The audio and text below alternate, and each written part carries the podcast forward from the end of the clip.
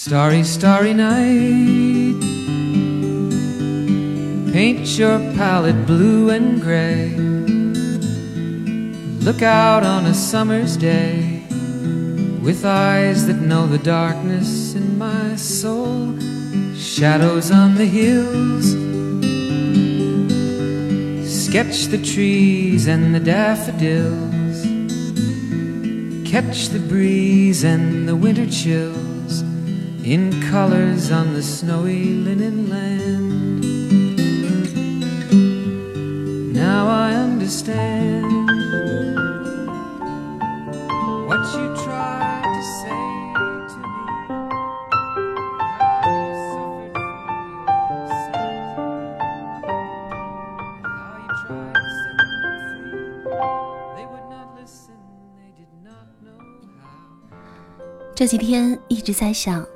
要怎样挑选结婚对象这个问题，跟自己年龄也有关。几年前很疯狂谈恋爱，之所以疯狂，是因为不用顾及后果。青春里，你小心或不小心都会受伤。有些爱情，你捧不捧在手上，都会被风吹散。爱情不是持久的事情，这是用了很长时间我们才明白的真相。在曾经，所有的少男少女都以为爱情是件持久的事情，也都相信地老天荒。可爱情之所以不持久，是人性本性所致。我们吃东西会变换花样，穿衣服也会，娱乐也会。爱情不可能例外。但是男女两性想建立长期稳定的关系，便要结婚。虽然也有不结婚能够长期生活在一起的，但毕竟是少数，所以婚姻便显得尤为重要。也就是你要选择一个人作为一生的伴侣，作为一个合作伙伴。那么，究竟如何挑选你的结婚对象呢？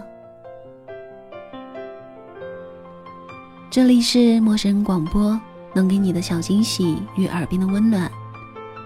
我是主播 Memo，今天就让我们在作者长姐乔家的这篇文章中，寻找一些答案吧。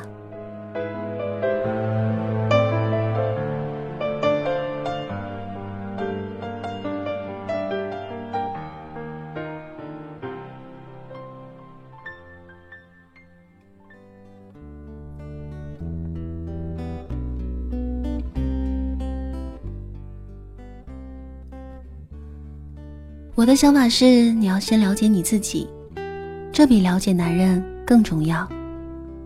你要了解自己在婚姻中需做什么，以及扮演什么角色。我前段时间跟一个女生说，我说，男女相亲最简单、最直接的，应该是相互坦诚自己认为的自身最明显的五个缺点。注意，这五个缺点是针对婚姻的，而不是其他。比如你上班总迟到，这种缺点跟婚姻没有关系。我跟那个女生解释了一下，但那个女生好像并没有明白我的意思。在我看来，她所给出的五个缺点都是非常表面化的。这种表面化的描述。其实无济于事。两人亲密关系相处中，真正在作用的是一个人的本性。所以表面化的描述到真正处理问题时，完全派不上用场。很明显，这个建议说起来容易，但实施起来却很难，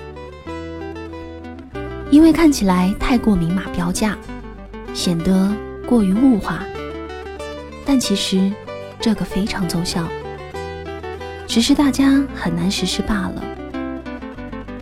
有些人会美化自己的缺点，还有多数人完全意识不到自己有缺点。比如，在人群中有虚索型性格的人，就是什么都要对方付出，他认为这是应该的。可能我们会说这种人自私，但这种人在婚姻里，事实上仍然可以找到匹配的人。就是奉献型的人，一个愿打，一个愿挨，这样才各得其所，相互没有抱怨。可是，当一个虚索型性格的人遇到一个普通人，普通人就会觉得这个人太自私，会生出许多抱怨。长期下去，两个人就会变成怨偶，生出矛盾，很难走到最后。遗憾的是，我们很难在相处初期跟对方坦诚自己是个虚索性性格的人，或者我们完全意识不到自己是个虚索性性格的人。我们理直气壮做到的是原谅自己，认为自己一切要求都合理，一切行为都理所应当，出错的人肯定是对方。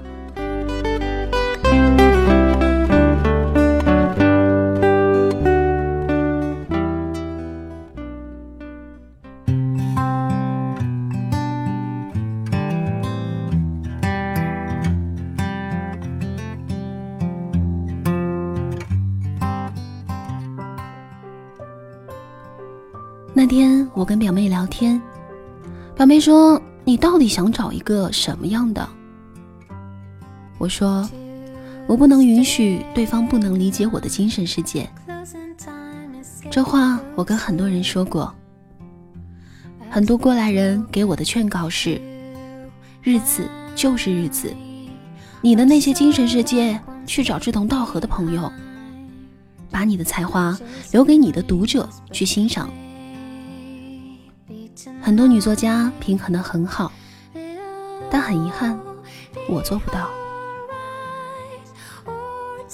王志文曾说过：“说我想找个随时随地可以聊天说话的人。”同样，我难以接受我跟对方聊天的范畴只在衣食住行、张长里短、婆媳妯娌。我曾交过一个男朋友。有一次，我们俩半夜两三点吵架，原因是因为专政和自由派，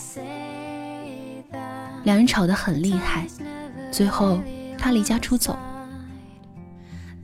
这件事现在提起来就像个笑话，但我情愿接受这种吵架，也不能接受两个人之间除了吃饭、逛街、睡觉、买东西、处理家庭关系之外。就再没得聊。婚姻中两人有没有得聊，是后期才出现的吗？当然不是。我这几天反复在思考这个问题，就是我们通常所说的两人在一起需要基本三观一致，但除此之外，其实与婚姻最息息相关的，应该是你们的婚姻观。也就是你如何看待婚姻？比如，你是把婚姻看成安身立命、有个归宿，还是说一种社会性？因为大家都成家了，我年纪也到了，我也需要组建个家庭。还是婚姻是一个避风港，一个稳定后方呢？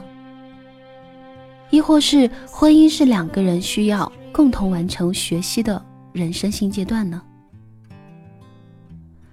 很多女性对待婚姻的态度是：我需要安身立命，需要一个不错的男人来照顾我；而男性的态度则是：我年龄到了，要归属社会性，我要有个稳定后方，有个女人在我身后打理。以上这两种立场刚好是矛盾冲突的。各自都认为自己是主导，而对方存在是为了服务自己。这也是为什么现实生婚姻里那么多怨偶，大家都在互相抱怨，觉得对方不理解自己。我看到过很多文章，说对方想要桃子，你给了个梨。我觉得这种只是表面的相处之道，而真正的原因是对方想要桃子，而你是棵梨树，你怎么接桃子呢？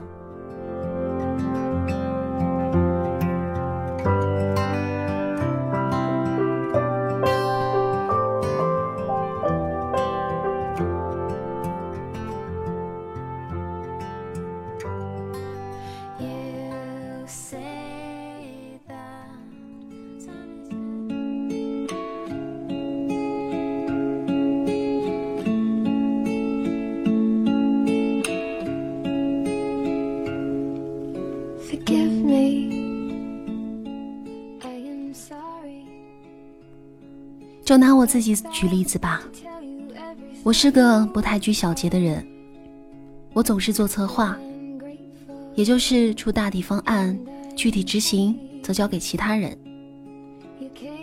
如果把具体执行交给我，我会特别暴躁。放在婚姻关系里，就好比我可以出装修方案、设计意见，但不能让我去采购、去监工。去分析每堵墙的承重和建材密度、性价比，这些我做不来。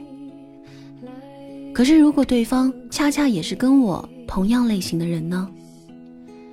那么，大家对监工都很反感，都不想去做，但总要有人去承担，那么就会有抱怨。一个人做了自己不喜欢的事情，不可能没有抱怨。你可能会控制住自己的抱怨，但你控制不住这种委屈的想法。换我去相亲的话，至少我要先明确：如果对方的择偶意向是为了选定一个稳定后方的话，那么就不适合我。因为从某种意义上讲，我不是稳定后方，也不愿意做稳定后方。这不是谁的错或谁的问题，而是大家需索和目标都不一致。这就跟招聘一样，我擅长做策划，但对方想招资深公关，明显双方都不符合彼此要求。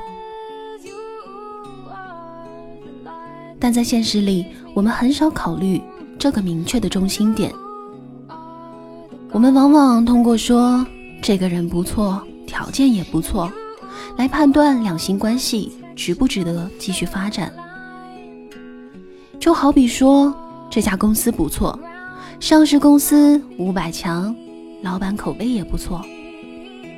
但最简单的一个道理就是，这个不错的公司里没有适合你的职位。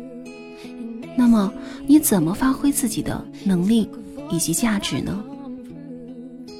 所以，与其先评估对方条件是否不错，我想更应该清楚自己是一个什么样的人。你对婚姻的许所是什么？你对婚姻关系的期望值是什么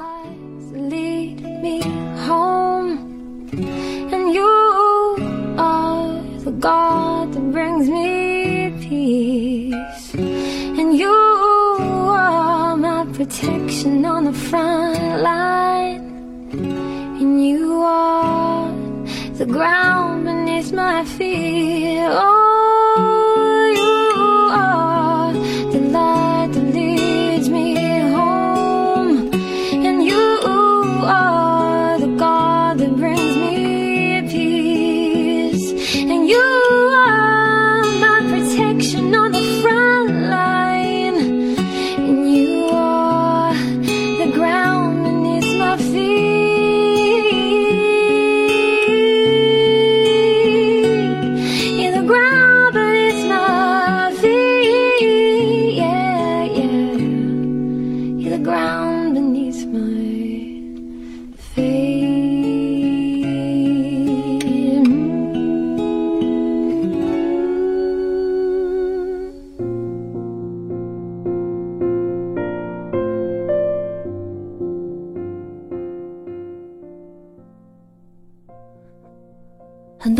觉得，我组建一个稳定的家庭就可以了，只要不鸡飞蛋打的。但我对婚姻的期望值是，婚姻里要有很多爱情的比重，因为在我看来，婚姻实在太过繁琐或低级趣味，需要消耗极大的耐性。如果我不是很爱对方，我根本做不到心甘情愿来处理这些事，但在有些人的婚姻哲学里，觉得 OK 啊，觉得我做这些事很正常，没有问题。但对我来说，这些是不成立的，所以我需要了解对方对婚姻是个什么态度。如果对方认为婚姻就是按部就班居家过日子，那么对方就满足不了我。同样，我也不符合对方的标准。生活中的怨偶几乎都是因为这个原因。男女双方对待婚姻期待不同，所以在婚姻里表现不同。一方的表现难以满足另外一方，那么就会生出许多的问题。其实，这不是谁的过错，而是说到底，大家不是同路中人。在两性关系中，我们选一个同路中人，其实很难的。因为我们不给自己那么多时间和机会，我们总是对自己、对他人、对两性、对情感，没有什么信心。我们拿过日子就是如此，别人也这么过来的，来安慰、开导自己，认为一切矛盾可以留到日子里去磨合。我承认，两个个体组建家庭时需要磨合，但磨合不同于改造。改造是一种性质变成另外一种性质。比如，你希望一个一点都不懂得浪漫的人浪漫起来，这是改造；而你引导一个不浪漫的人稍微有点情趣，并且你满足这一点点情趣，这是磨合。婚姻的维系根本是两个人重合相交的部分，而不是把两个人砸碎了，重新柔合。你中有我，我中有你，这是不可能的。当时的音乐多热闹，我们多招摇，说不完的玩笑。是谁把音乐关掉？只剩下心在跳，有没有被你听到？鼓点乱敲，是不是时机刚好？夜色温柔，思念在暗处送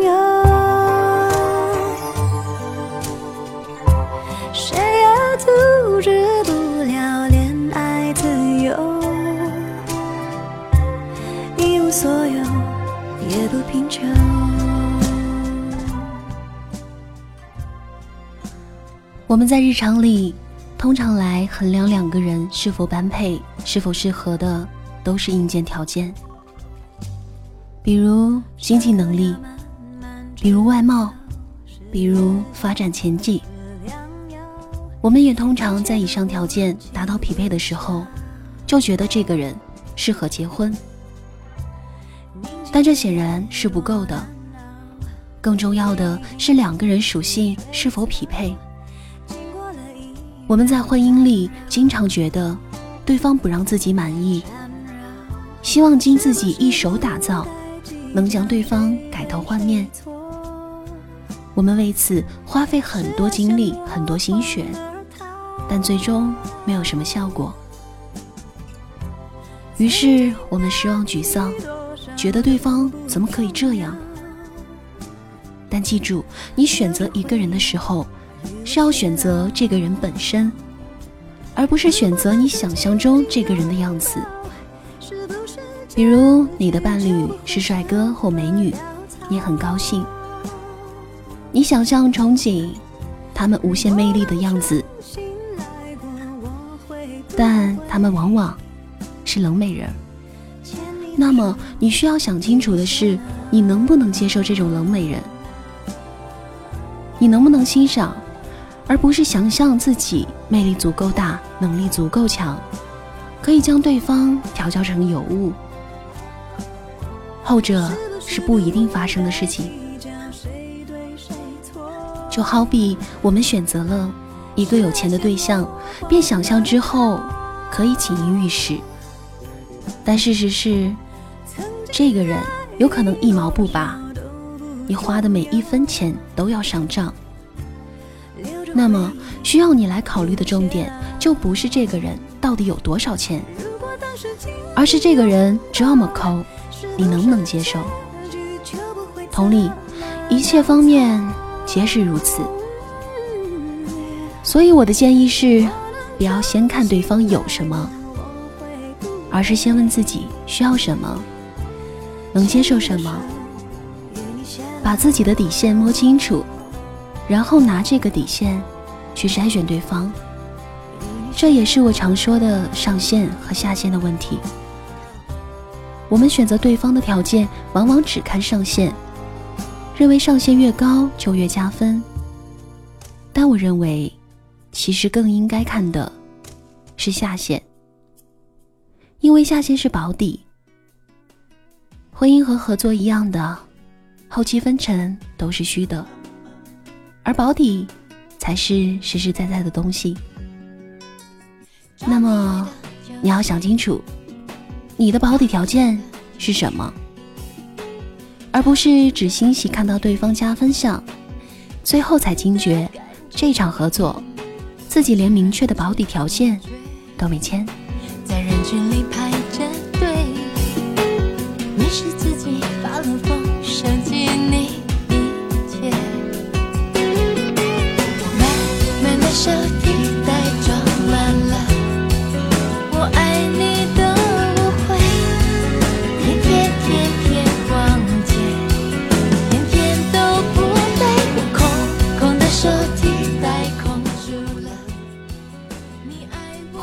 是每个人一辈子最重要的一项投资，在这个感情变得愈发速食的年代，但愿每一位小耳朵们都能找到一个适合的、属性匹配的人，来一起抵挡岁月的魔力。这里是陌生人广播，能给你的小惊喜与耳边的温暖，我是主播 Memo。节目的最后，再次感谢。本篇文章的作者长姐乔家。如果各位耳朵们有好的故事想要分享给我们，可以搜索我的新浪微博 “memo” 的第二人格，给我发私信就好了。期待更多的好故事和好文章，我们下期见。手提袋装满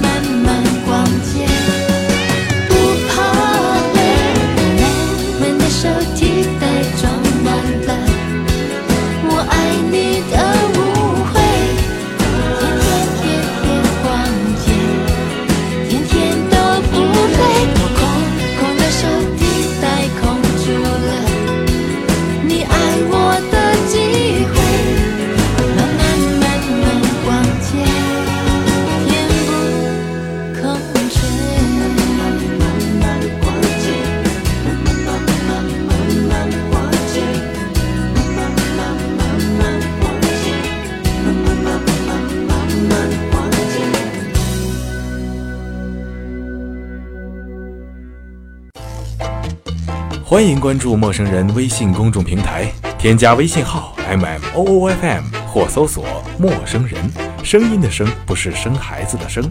获取帮助，订阅播客，互动交流，收听最新节目，进入微社区论坛，参与话题征集，活动与福利都在或只在陌生人微信公众平台，老少皆宜，男女通吃，请放心关注吧。